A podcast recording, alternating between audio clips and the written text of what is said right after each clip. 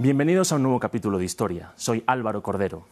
Conocido como el último dictador de Europa, Alexander Lukashenko se ha convertido desde agosto de 2020 en uno de los mayores dolores de cabeza para la Unión Europea. Pero, ¿quién es este controvertido político y por qué es importante Belarus para el bloque europeo? Belarus es una nación que históricamente ha sido puente de unión entre Rusia y Europa Occidental. Además, es un punto clave de paso para gaseoductos que tienen como destino el corazón del continente europeo. La unión entre Rusia y Belarus siempre ha sido muy fuerte, ya que esta nación perteneció durante siglos a Rusia.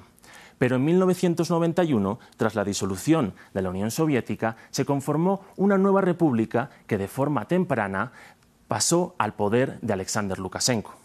Este mandatario, de orígenes humildes, es hijo político de la Unión Soviética y se postuló desde un principio en la defensa del ala más conservadora del Partido Comunista de la extinta nación y en contra de la perestroika lanzada por Mikhail Gorbachev para abrir políticamente al país socialista.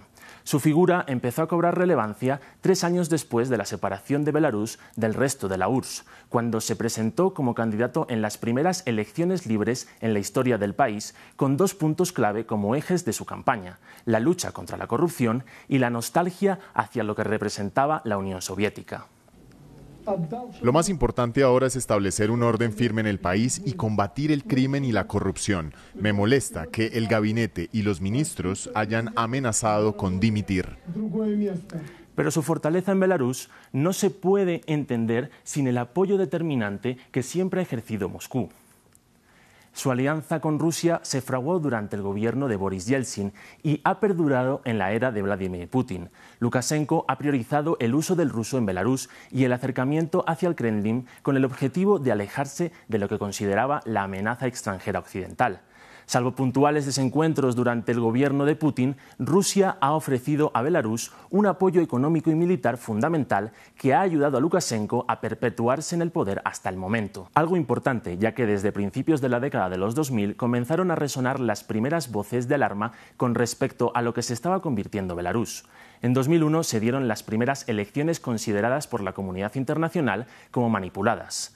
Lukashenko obtuvo el 75% de los votos y su poder siguió consolidándose con la eliminación del límite de mandatos en 2004, que le permitió ser reelegido en 2006 con el 83% de los votos.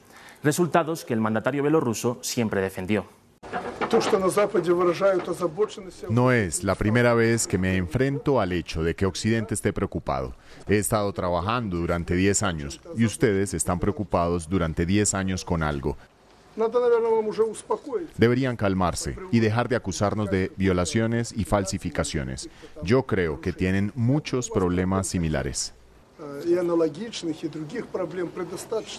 Al fraude se sumaron las denuncias de represión a opositores. Numerosas organizaciones y activistas intentaron desde los primeros años del siglo XXI apartar del poder a Lukashenko sin éxito.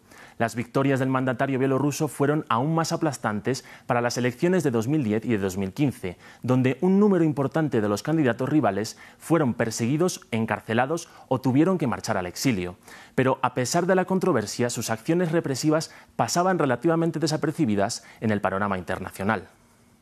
Esto cambió en agosto de 2020. La oposición acudió a los comicios organizada en torno a la figura de Svetlana Tikhanovskaya, la última de todos los candidatos opositores que no había sido encarcelada, y demostró su fuerza en la calle.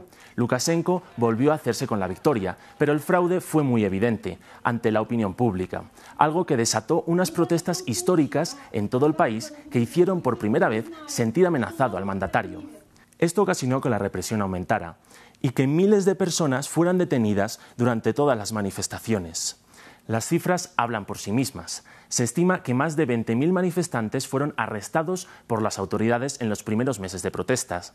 Detenciones que en muchas ocasiones fueron acompañadas de violaciones a los derechos humanos, torturas y vejaciones que fueron denunciadas por la Organización Mundial contra la Tortura o Naciones Unidas.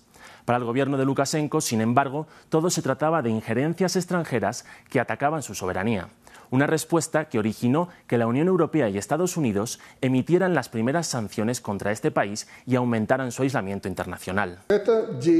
Estas son las acciones de grupos delictivos organizados con signos de terrorismo. Estamos comenzando a enfrentar amenazas terroristas. Ya no es una guerra de información, sino una guerra terrorista que se lanza contra nosotros en direcciones separadas. Debemos detener esto. Pero Lukashenko continúa en el poder y ahora la Unión Europea lo acusa de orquestar y dirigir una ola migratoria de miles de personas de África y Medio Oriente para desestabilizar sus fronteras. Un golpe directo a una de las mayores debilidades de Bruselas, que se suma a la amenaza de cortar el suministro de gas proveniente de Rusia en un momento de crisis energética y aumento de precios.